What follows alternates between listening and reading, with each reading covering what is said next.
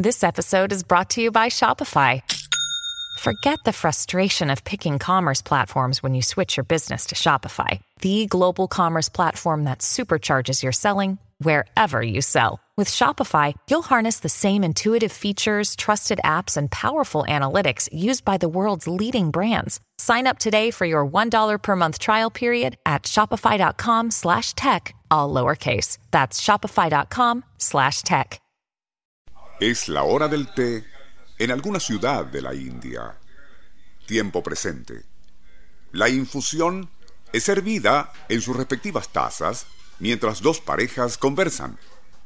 Luego se dedican a saborear el té y una vez que lo han bebido, procederán a comerse las tazas.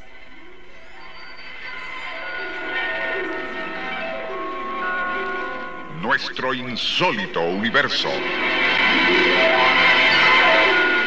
Cinco minutos recorriendo nuestro mundo sorprendente.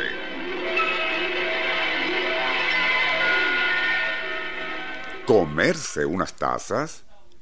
Eso que podría parecer un absurdo si dichas tazas fuesen de vidrio o porcelana, quizás luzca menos peligroso sabiendo que están hechas de arcilla.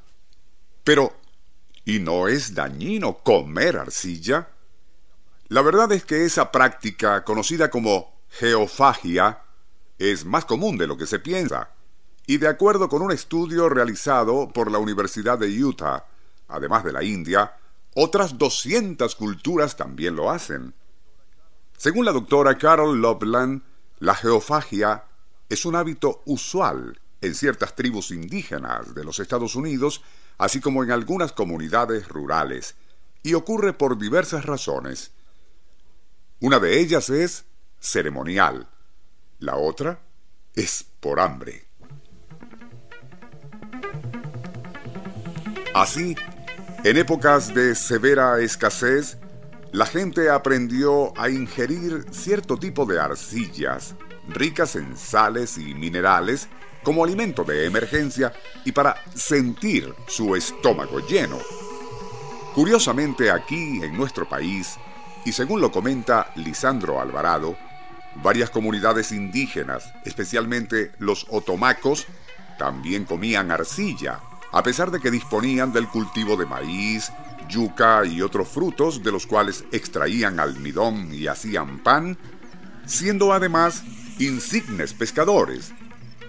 Esa greda que comen los otomacos es de un tipo muy fino y textura grasienta. Tiene un color gris amarillento y cuando se le tuesta al fuego, tal arcilla se torna rojiza a causa del óxido de hierro que contiene. Así, todos los días de la estación seca, esos indios raspan bolas de polla. Lisandro Alvarado no explica en su texto qué es la polla y mezclan un poco de arcilla con sus alimentos. Dice Alvarado, y citamos, y lo que más asombra es que mientras están tragando tales cantidades de tierra, no se enflaquecen los otomacos. Están al contrario muy robustos y su vientre no luce abultado ni tenso. El estado de perfecta salud de que gozan los otomacos en el tiempo en que hacen poco ejercicio y se someten a un régimen tan extraordinario es un fenómeno difícil de explicar. El misionero Padre Gumilla describe otra manera que tenían los otomacos para ingerir arcilla. Las semillas de maíz o de otros cereales eran sembradas en hoyos que contenían greda fina, muy bien lavada.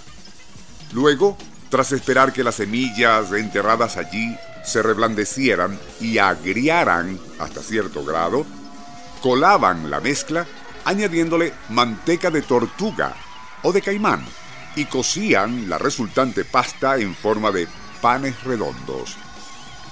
Los indios guamo también tragaban arcilla de esa manera, y entre los yaruros era muy común escoger una greda salitrosa que suelen lamer los ganados por su contenido de sal para comerla a semejanza de los otomacos. Regresando al estudio hecho por la Universidad de Utah, Parece que algunas comunidades consumen la greda o arcilla no solo como alimento, sino como recurso terapéutico para gastritis, diarrea e incluso expulsar parásitos.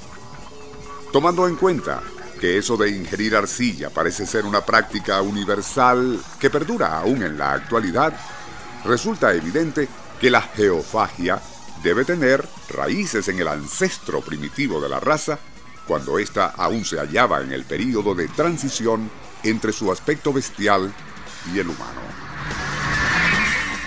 Email insólitouniverso.hotmail.com cyberweb.com.be